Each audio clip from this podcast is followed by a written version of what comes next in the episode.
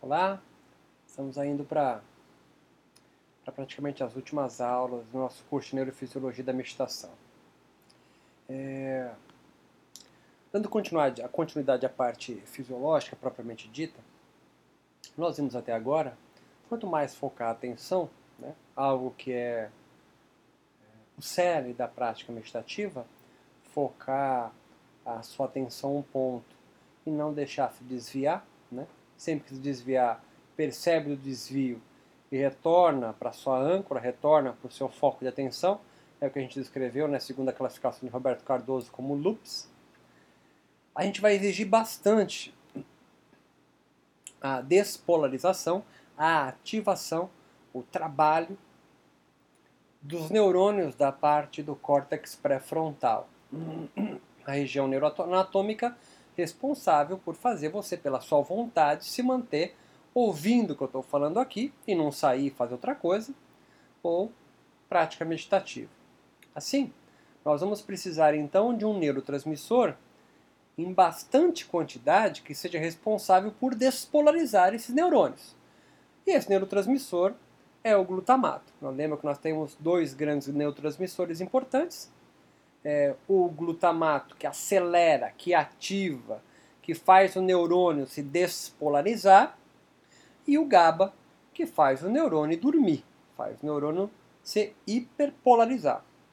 Se o córtex pré-frontal é responsável por manter a sua atenção no foco da prática contemplativa, ele há, portanto, uma, há, portanto, uma grande quantidade é, uma, de produção né, e secreção do neurotransmissor glutamato. Mas, para eu secretar glutamato, eu preciso de uma outra substância, uma substância maior, que por ação de uma enzima vai ser degradada em glutamato. Qual é essa, esse, esse, essa outro composto químico, essa outra molécula? É o N-acetil-aspartil-glutamato. Não me xinga, quando nós nascemos esse nome já existia, no, nas rodas de batucada, ele recebe o apelido de NAG, N-acetil-aspartil glutamato. Significa que é um composto químico que em uma das suas cadeias nós temos aí o glutamato. Portanto, nós precisamos do NAG mais uma enzima que vai fazer a clivagem do NAG para que sobre então, para que origine então o glutamato que vai ser utilizado no córtex pré-frontal. Estamos junto até aí? Está comigo nisso aí? Tá? Então eu preciso de muito NAG, de uma enzima correspondente que vai clivar, vai quebrar, vai cortar o NAG para que sobre glutamato e N-acetil-aspartil. Né? O glutamato ficou, então ele partiu.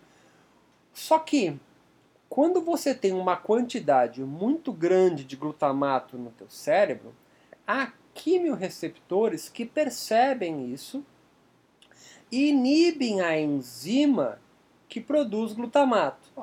Por quê? Porque o glutamato em excesso é neurotóxico.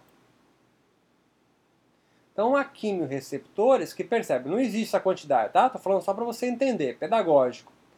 Ah, 60 moléculas de glutamato no meu córtex frontal já é neurotóxico. Então, eu como quimio-receptor, neuroquímico receptor, quando detecto, sei lá, estou viajando, tá certo? 35 moléculas de glutamato, já aviso o cérebro e falo, opa, 60 já é neurotóxico, 35 já é vermelho. Chegou em 40, 45, breca o maluco. Como é que eu breco a fabricação de glutamato? É inibindo, tirando de circulação a enzima que quebra, que cliva o NAG em glutamato. Beleza? Então me acompanha aí. Eu tenho um monte de NAG, N-acetil-aspartil-glutamato, em fila esperando uma ação enzimática para ser transformado em glutamato que vai ser utilizado no córtex pré-frontal para manter minha atenção. Mas muito glutamato é neurotóxico. Então, o seu corpo, para se prevenir disso, quando chega no nível de glutamato, ele tira de circulação a enzima e deixa o NAG ali esperando. Esperando o quê?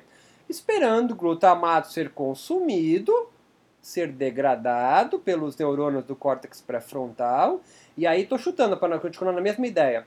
Pô, chegou em 15 moléculas de glutamato, opa, libera a enzima para produzir mais glutamato. E aí ela vai lá clivar mais um monte de NAG, vai formar uns 50 glutamato, e o quimioreceptor, opa, segura a enzima e fica nesse controle. A gente em biologia chama isso de homeostase, tá certo?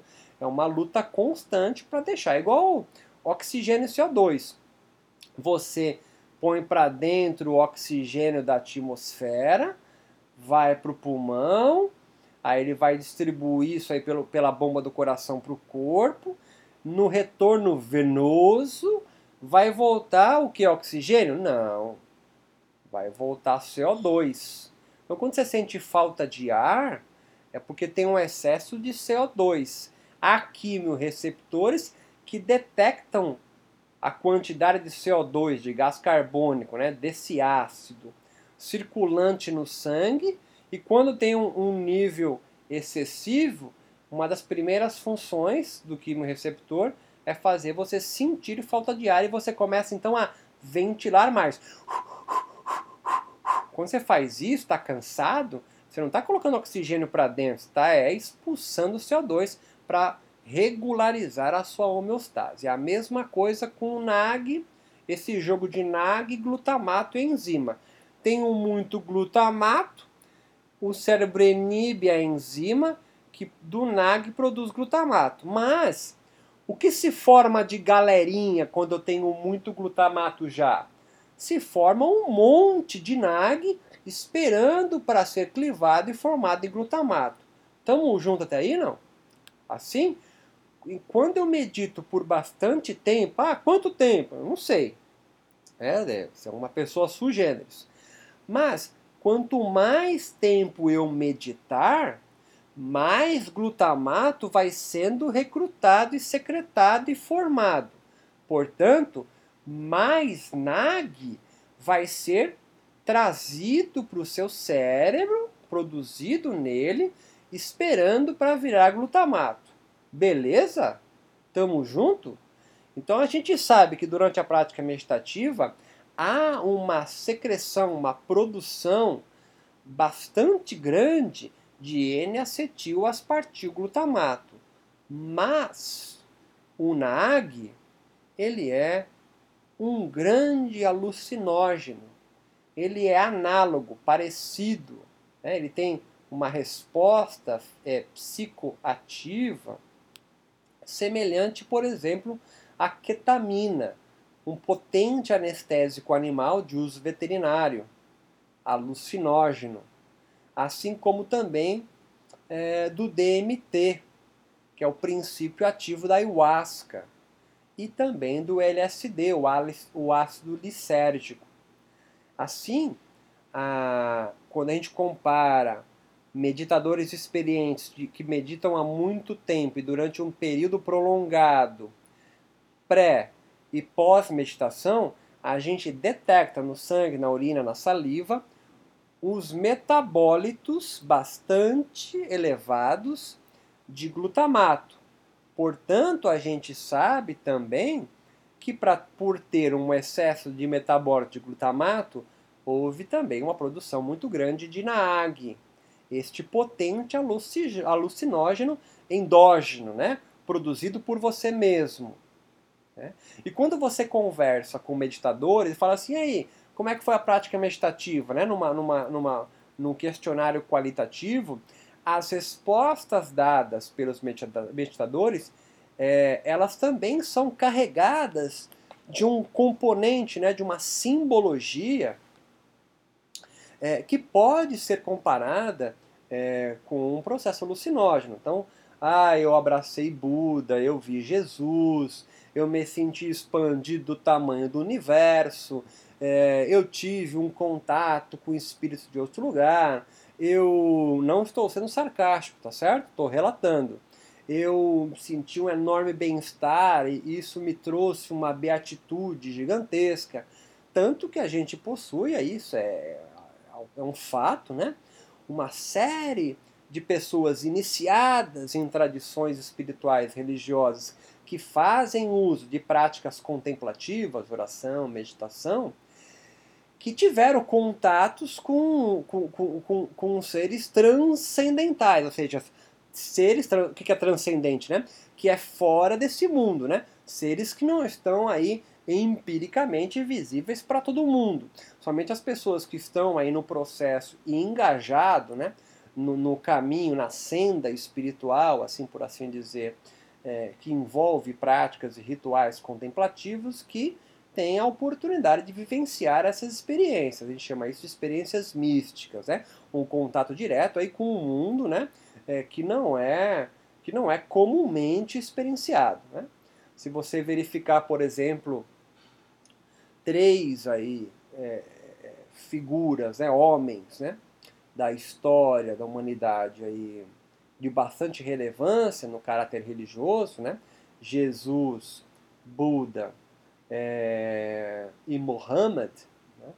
o Maomé, todos eles relatam assim, durante os seus processos meditativos de contemplação, é, narrativas é, extraordinárias, né? ou seja, fora do ordinário, fora do normal, fora do normal. Temos aí, em ordem cronológica, né? seu Siddhartha Gautama, o Buda, o primeiro Buda, que após aí sete dias e sete noites meditando de forma ininterrupta, foi visitado por Mara, né, o, uma espécie de demônio, né, que atenta né, a, a, a meditação de Buda, oferecendo aí as suas filhas gostosas para que ele se perca aí no seu processo meditativo. Né? Temos aí JC, Jesus Cristo, que passou 40 dias e 40 noites no deserto, assim como outros padres do deserto, né, outros sacerdotes aí que meditaram e meditam no deserto. E ele foi aí visitado é, por Satanás, né, que tentou ele aí a, a, a, a, se desviar, né, vamos dizer assim, do caminho do Pai. Ou Mohammed, Mohammed, que meditava também fervorosamente nas cavernas aí, é, e ele foi, ele foi visitado por um anjo, o anjo Gabriel, que, que, que incita Mohammed a escrever é, o texto sagrado aí é, do, do islamismo, né, do, do, dos muçulmanos. Assim nós podemos aí perguntar, né? Experiência mística, transcendente, religiosa, espiritual? Ou apenas a ação de um potente alucinógeno, alucinógeno como o NAG, que visita, né, que é secretado durante práticas contemplativas de longa é, duração. Isso então, essas experiências religiosas são fruto de um mundo extraordinário ou é só fruto da nossa biologia? A gente pode perceber que esse discurso é facilmente utilizado como argumento para uma categoria nova de cientistas que teve o nome de neuroteólogos, mas isso já foi meio passado, né? Ou fisiologistas da religião, que mais positivistas, né, que tentam explicar a religião por transformações do nosso corpo, por transformações do nosso corpo. Temos aí ou do ateísmo, né, como Richard Dawkins, que que diz, olha, as narrativas religiosas nada mais são do que uma alucinação e aí a fisiologia consegue demonstrar isso. Ele não é o primeiro, né? Freud já disse isso, né?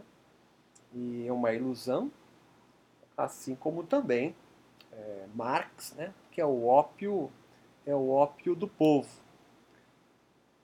No entanto, né, a gente pode pensar também que modernamente há uma série de doutrinas religiosas, como a do yoga, que é o meu objeto maior de estudo, que foi sendo ressignificado e está sendo, é um, está em processo ainda, à luz destas repercussões científicas. Né? É, outro exemplo aí é o Espiritismo, que também se, se sincretizou, vem se bricolando, né, costurando nessa concha de retalhos com as pesquisas da biomedicina e com as recentes pesquisas é, de tomografias e ressonâncias magnéticas. Né? Agora, por outro lado, nós também enxergamos que a nossa própria medicina convencional, né, a, a medicina alopática nossa do Ocidente, entre aspas, né, porque no Oriente também ela tem, né, é, vem também sendo influenciado por esses discursos é, de uma de novas fisiologias, porque a nossa fisiologia, né, a fisiologia ocidental biomédica, ela não dá conta sozinha de explicar, né? Porque, por exemplo, um, um, no movimento espírita, eles dizem que não é que a, o NAG ou uma região específica do cérebro é responsável é, por essas alucinações, não. É essas regiões, esses neurotransmissores, hormônios específicos, glândulas, como a pineal, no caso do espiritismo, né? São canais para o mundo espiritual. Então, olha só, as, tanto as narrativas religiosas se modificam num contato com a ciência, mas também a ciência tem se modificado. Por exemplo, o advento das medicinas alternativas, as medicinas complementares e integrativas com a medicina tradicional. É, é um discurso já é, que acontece né, é, dentro da, da Secretaria de, da, do Ministério da Saúde brasileiro, por exemplo, a inclusão né, de medicinas ditas antes alternativas, como a medicina indígena, por exemplo, brasileira. Né? E outras terapias como complementares integrativas, como o reiki, ou o próprio yoga, obviamente. Né? Há então uma mudança de paradigma, tanto de, das religiões, absorvendo as pesquisas da ciência, quanto da própria biomedicina, absorvendo discursos também espirituais. Temos um corpo apenas, ou o físico é um reflexo opaco dos demais corpos que somos? É uma pergunta cabível. A ambivalência, o paradoxo do yoga contemporâneo, por exemplo, né? A ciência, para você ter uma ideia, né? a ciência, ao invés de desencantar o yoga através dessas pesquisas, por exemplo, né? demonstrando que a prática meditativa nada mais é do que a ação de neurotransmissores e áreas específicas do cérebro, vem hoje a ciência legitimando mais do que as suas escrituras do Vedanta, de Patanjali, para que você não entende o que eu estou falando, são a, é a doutrina ancestral do yoga, né? a literatura, as narrativas religiosas do yoga, é, mais do que elas, é a ciência que vem legitimando o discurso do yoga. Não entendi, Berta. É simples. Simples. Você sabe o que eu estou falando. Mas não ligou ainda o nome à pessoa. Quando você vai numa escola de yoga para se matricular, o professor invariavelmente fala muito mais, né? o seu discurso está muito mais pautado no que a ciência descobriu do yoga recentemente do que propriamente um discurso sobre a doutrina espiritual do que o yoga se, se, se alicerça. Então, isso significa o que, Beto? Isso significa que muito mais do que as narrativas antigas do yoga, né, o yoga e as novas religiões né, que surgem têm se pautado muito seu discurso nessas repercussões neurofisiológicas das práticas contemplativas, da prática da meditação. Né? Então, muito mais, né, esse nosso curso aqui, muito mais do que você te, te, te embasar, né?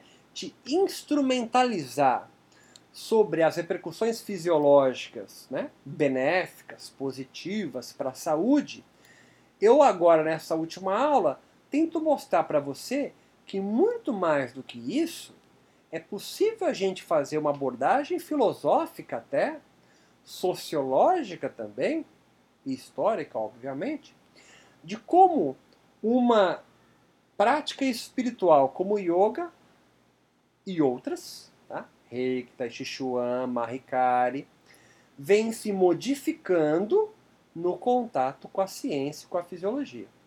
Assim, a gente pode pensar que, e é lícito pensar assim, que a, essas pesquisas fisiológicas né, do funcionamento do corpo, como as práticas e rituais religiosos, podem muito bem duas coisas acontecerem. Tanto modificarem o paradigma da ciência, um exemplo é as medicinas integrativas e complementares e alternativas que entram agora no bojo da medicina, é, medicina convencional, quanto modificar o discurso e narrativa de religiosos. Tá? Isso não é algo novo, né? Não é algo novo. A ciência influenciar a religião. Haja vista Copérnico, Galileu, que no primeiro momento foram é, é, é, repelidos, né, afrontados com a filosofia da igreja dominante, né, igreja católica, e depois esse discurso foi sendo adequado né, à filosofia dessa religião. Né? Então, antes, antes, a Terra foi feita em X anos, com a ciência, o discurso vai sendo então metaforizado e tem um outro contexto, tá certo? Filósofos vão discutindo a teologia. E o yoga? O yoga é muito recente, no caso do yoga especificamente. Ele é muito novo. Ele ainda não conseguiu absorver e modificar a sua teologia propriamente dita, mas já começou. Né? Outro exemplo, o budismo, né? especificamente aí do Tibete com Dalai Lama. Dalai Lama, Dalai Lama vem reunindo cientistas, cientistas cognitivos, psicólogos, neurocientistas, para discutir as práticas da meditação e as repercussões fisiológicas. Né?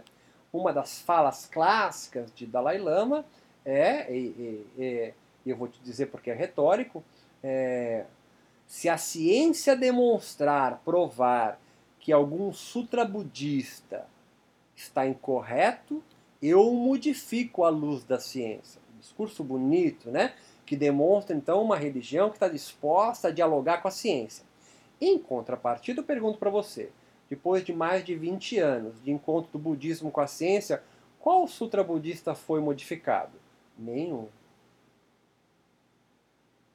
E a, e a ciência? A ciência se modificou substancialmente, né? Há uma série de autores aí como Alan Wallace, é, Maturana, Varela e outros pesquisadores que foram, é, Goleman, que foram modificando o discurso da ciência, o paradigma da ciência, à luz né, dos ensinamentos advindos de práticas contemplativas. Você, que é um religioso, de bate-pronto fala, porra, mas é aí, a religião que é certo, a ciência que... É, é mas é, é, é prematuro, né? É prematuro, o que está certo, né? o que está certo. Né? Assim, é, o que eu quero dizer com isso é que, no primeiro momento, todo o discurso do nosso curso até agora né, consegue demonstrar o quanto que a, a, a meditação pode ser benéfica para a diminuição de estresse crônico, né? é, o auxílio para pessoas com depressão, porque ela secreta o principal neurotransmissor, né? É, que, o, o, que o, é o princípio ativo dos, dos antidepressivos, né? a serotonina. Ela consegue trabalhar de forma importante para quem tem insônia crônica, né? porque a meditação atinge ondas cerebrais profundas que são acionadas apenas no sono profundo. E pessoas que têm insônia e não dormem, portanto não alcançam, e assim há uma série de, de hormônios que não são secretados, isso traz aí um, um estado de saúde deletério. Há também uma resposta importante né, para ansiosos, para quem tem um quadro de ansiedade grave. né? porque a prática meditativa vai fazer com que você diminua né, essa distração por diversos objetos de deslocamento próximo, né, para focar sua atenção. Agora há também da, da, mesma forma, do mesmo, da mesma forma, da mesma forma eu consigo enxergar esses benefícios positivos, eu também enxergo o benefício positivo ou negativo, importa se eu não tenho juízo de valor, né? É, de um potente alucinógeno que é advindo das práticas contemplativas, que não é, é, é, é um fato, influencia na construção de narrativas e discursos religiosos. Né? O NAG, né, esse alucinógeno, é incontestável o poder dele de influenciar narrativas. Né?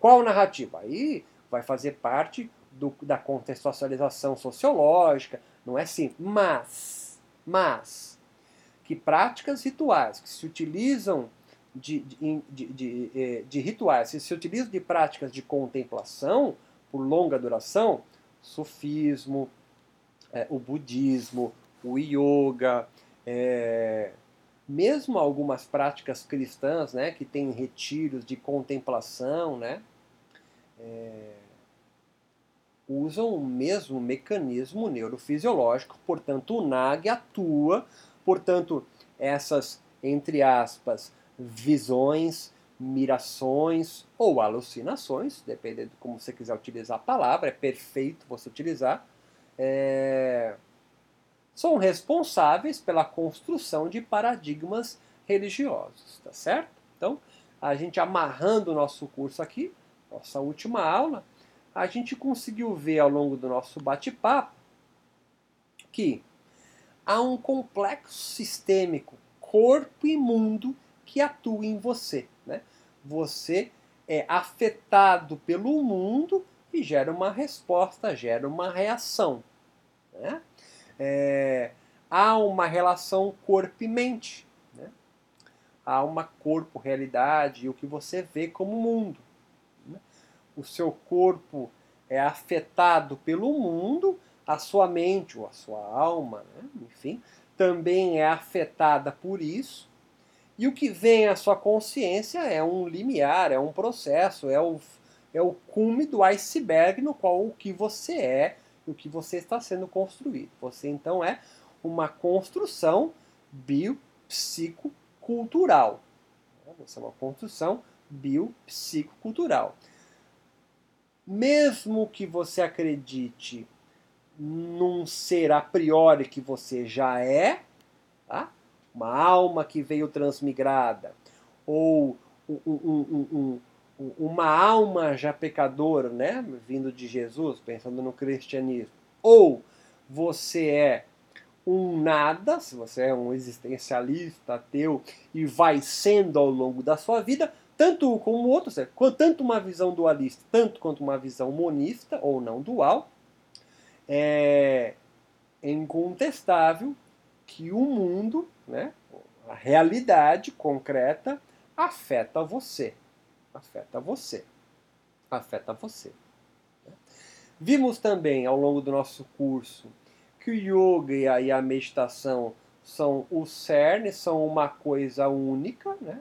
e a meditação e o yoga produzem, é, o yoga, né, a partir da meditação, produziu um, um, um, caminho ético, né, um modo de viver, né, e possuiu adaptações históricas ao longo da sua, da, da, da sua existência.